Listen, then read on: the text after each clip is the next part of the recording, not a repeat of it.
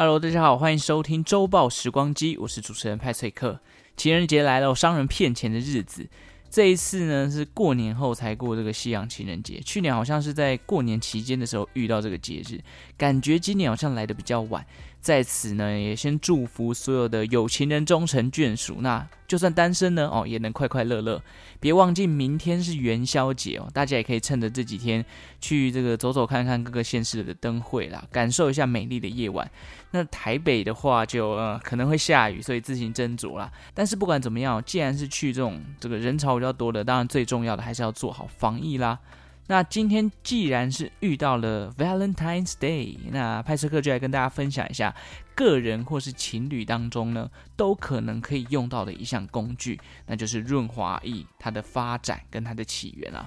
那先跟各位讲，我们是一个非常健康的历史节目，所以大家要用健康的眼光来看待这一次的主题，不可以色色啊。嗨，我是周报时光机的主持人派翠克，你订阅周报时光机了吗？也欢迎到 IG 跟 FB 搜寻周报时光机哦。当两个东西碰撞摩擦，不管是生理上还是心理上，摩擦产生的不舒服，总是需要中间的一个和事佬来当做润滑，才能让彼此的沟通更为圆滑还有顺利。那在嘿咻的时候呢？哦，润滑液当然也有这样的功能啦。好，那关于使用润滑液，其实最早可以回顾到西元前的时候了。古代人没有像现在有那么多的品牌啊，或者是各种类型的润滑液可以选择。那他们会用什么来当做嘿咻时候的润滑呢？先来讲讲爱琴海文明的古希腊哦。西元前三百多年，古希腊在 sex 方面呢，其实就非常的开放了，甚至连性交易都是日常生活的一种消费模式，他们也不避讳了。而且对于古希腊人而言，并没有所谓 sex 方面的禁忌，也就是说，你想要怎么玩就怎么玩，你爱怎么玩就怎么玩，开心就好哦。那其实这些行为，从古希腊的那些神话故事跟神话人物就可以知道，譬如说之前介绍过的这个阿芙罗黛蒂啊，然后宙斯一堆老婆等等，乱伦恋童癖都有哦。其中同性恋的文化，其实在古希腊也是这个欧洲经历这么多朝代更迭以来，历史学家认为呢。古希腊也是最不避讳探讨同性恋的时代，甚至呃一些同性恋的美学在古希腊的时候也是备受尊崇的。好，回到润滑液上头，正因为古希腊对 sex 的方面的需求跟开放哦，也造就了工具上面的研发。就好比说，我们这个人类想要飞上天，就会发明飞机嘛。那为了让房事更为顺利呢，因此他们也使用上了地中海最流行的一样东西——橄榄油来当做润滑液。那橄榄油呢，于是就成为了古希腊人做爱时候的润滑工具。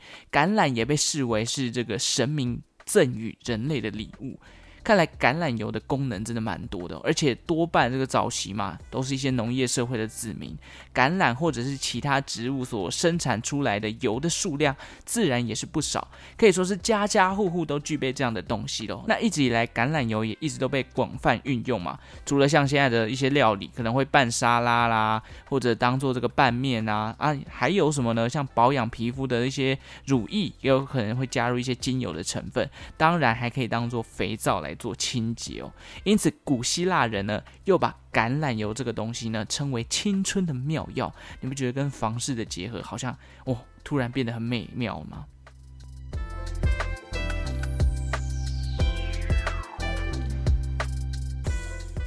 ？OK，那爱琴海他们用橄榄油，那在古老的东方呢？毕竟人都有这个欲望嘛。据说古代中国拿来润滑的东西呢，是使用了海藻里头的胶质。常见的海藻胶质包含是来自红藻，这个红藻呢，它又叫做鹿角菜胶或者叫做卡拉胶。那这个胶质呢，在世界上其实非常重要。其实到现在，这个卡拉胶还是中国沿海地带非常重要的一种经济的一个作物。那古代中国人呢，是会把卡拉胶用热水煮成粘稠状，既然都可以成为胶体了，那黏黏的也算是非常的正常嘛。冷却后呢，它就会变成一种水溶性的一种咕噜咕噜的液体哦，那自然而然它就有润滑的效果了。其实现在卡拉胶还是有被运用在一些品牌上的润滑液里头。那卡拉胶除了可以当润滑液之外，还可以做什么呢？它既然被称为这个经济的产物嘛，自然也有别的用途。好比说工业上呢，哦，这个卡拉胶就可以被当做这个皮革的加工啊、织物的强化等等。那在食品上呢，它可以拿来做果冻，甚至医学上哦，它也可以入药，作为这个止咳啊、亲肤的产品，甚至是培养细菌的一种工具。派崔克严重怀疑，以前的人都是觉得说，诶。这东西摸起来咕噜咕噜的哦，只是顺手一抹，结果发现新大陆那种感觉，不然怎么都那么刚好，就是拿来当做润滑液的东西，它都是一个这么万用的，不管是产物啊，或者是其他这个生活情境上都可以用到的一个东西哦。好，时间来到比较近代的，大概十七世纪左右，东西方呢，除了用润滑液之外，避孕的观念也开始慢慢的兴盛，西方国家出现了一个词叫做 Dutch Cap。荷兰小帽其实就是保险套的意思啊。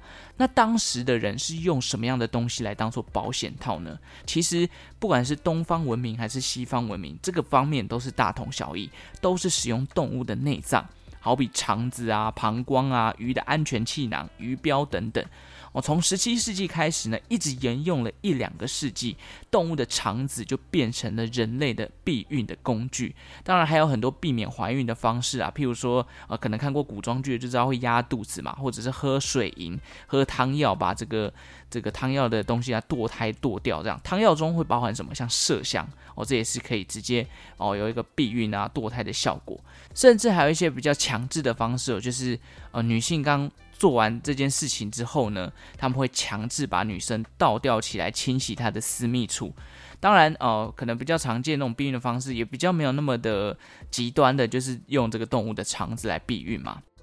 可能是日本的江户时代，在江户时代也记载到了使用润滑工具的一些记录哦。据说当时日本人会用山药磨碎后的物质，这个物质啊，因为本身非常的光滑，就直接拿来当做润滑液来使用。但这比起我们印象中那种咕溜咕溜的感觉，好像又更浓稠了一点，而且比较像是我个人觉得看到的图片，我就觉得好像比较像玉米浓汤的感觉。拿这个来当做润滑，我个人是觉得诶有点可怕了，而且山药那么贵，这感觉成本蛮高的哦。那所以当时日本呢也使用了其他的东西，好比说像油脂的，他们不是用橄榄油，而是用丁香油。那这个味道可能就稍微香了一点，而且丁香的刺激性其实远比橄榄来的强哦。所以据说呢，丁香油它要使用的话，还要先稀释过，不然器官可能会受不了。那即便如此呢，现在还能看到一些这个润滑液当中添加了一些丁香油的成分。OK，来帮大家快速讲一下哦。西元前古希腊是用橄榄油，那东方呢，他们会使用这个呃海藻的胶质。到了十七世纪，人类这个避孕的观念开始兴起之后，会用动物的肠子。在当时呢，日本的江户时代也记录到了他们使用丁香油或者是山药磨碎后的物质来当做润滑液。好，那到了十九世纪呢，一个划时代的发明就出现了，那就是由石油提炼出来的凡士林。发明凡士林的人是一个英国人，他叫做 Chasbro。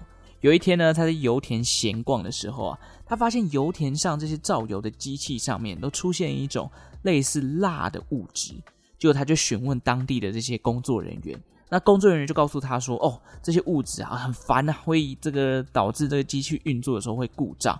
但是这个蜡又有一个妙用，就是当有一些员工可能在职灾出现，可能伤口流血啊，血流不止的时候，这些蜡可以帮助他们减轻伤口，甚至有一些防水的功能。而且这个伤口涂上这个蜡之后呢，愈合的速度恢复的比较快。后来 Chasbro 就觉得，哎呦，那这个蜡的功能那么好。”不如我就把这些蜡给收集起来，然后进行一些改良。之后他就推出了凡士林这项商品，甚至申请了专利。不过，Chess Bro 后来的公司呢就被联合利华这个非常有名的大企业给收购了，凡士林也就成为了联合利华的重要产品了。那发明凡士林之后呢，当然也不是为了 sex 嘛，它是被当做护肤霜啊、乳液啊、清洁剂等等。谁知道有一些人哎。诶又把这咕溜咕溜的东西往自己的器官一抹，发现了它另外一项的妙用哦。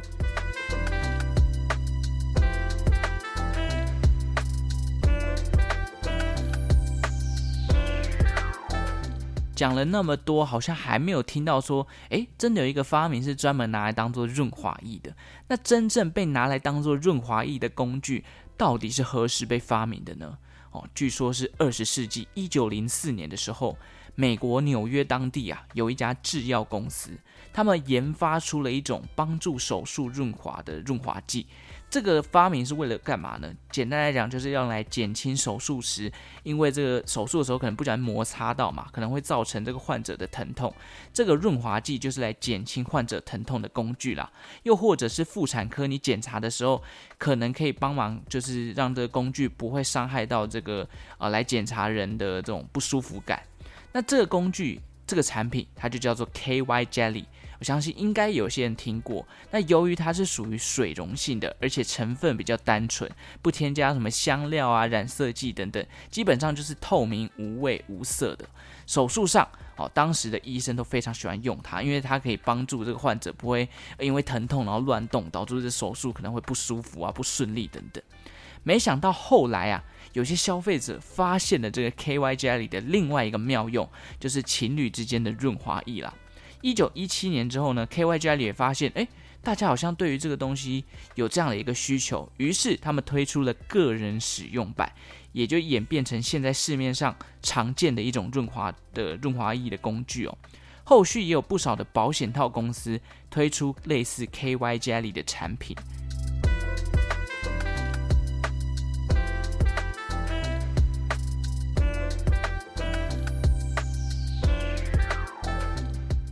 OK，所以其实 KY Jelly 它一开始被发明出来，也不是要当做润滑液啊，只是诶，在医学上，诶，它可以当做这个减轻疼痛的。没想到在个人使用上，它也有这样的一个妙用哦。好啦，以上就是关于这个润滑液的历史介绍啦。从西元前的橄榄油、海藻胶，到中世纪的丁香油、山药粉末，接着拿动物肠子作为保险套，再到凡士林的诞生。出现 KY Jelly 来到现在啊，这个润滑液的品牌比比皆是啊，甚至出现各种特殊的功能，譬如说发热的哦，减低敏感度的、调味的、壮阳的等等。我个人觉得哦，比牙膏的变化还要来得多。那最后呢，派翠克也来科普一下，其实润滑液哦，简单的分为三种不同的，包含像水性的、细性的以及油性的。那依据不同的原料，产生出不同材质跟特性。至于这个水性、油性、细性的这个润滑液哦，分别有什么特性？要怎么挑？有兴趣的人呢，自己网络上研究一下吧。总之，简单来讲就是有这三种啦。重点在于哦，我要跟大家分享一个，就是这个网络上的资料显示呢，油性的润滑液啊，最好是不要跟保险套共同使用。为什么？因为据说油性可能会分解乳胶质的保险套，那被分解过后呢，可能会导致这个保险套破洞。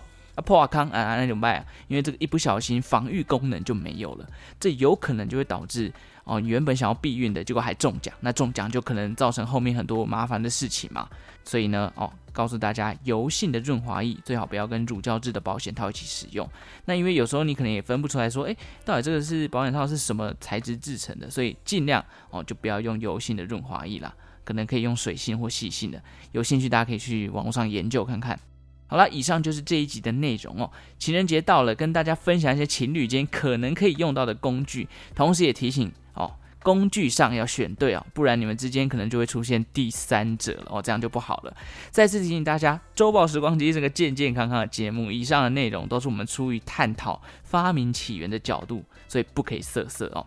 再次祝福大家情人节快乐，也感谢大家今天的收听。如果喜欢周报时光机的节目呢，也欢迎订阅我的频道，同时追踪我的 Instagram 或者是 Facebook，每天我会在上面更新历史上的今天。对于节目有任何的想法，或者是哦你有用过润滑液，有想要跟拍摄客分享的，都欢迎来跟我互动哦。如果你对于这个呃，节目有想法，然后又想要被念出来你的分享的话，也欢迎填写资讯栏下方的表单，派翠克会在找时间在节目中念出来，并且直接回应哦。感谢正在收听的你，为我创造了一次历史的收听记录。那我们就下一集再见喽，拜拜。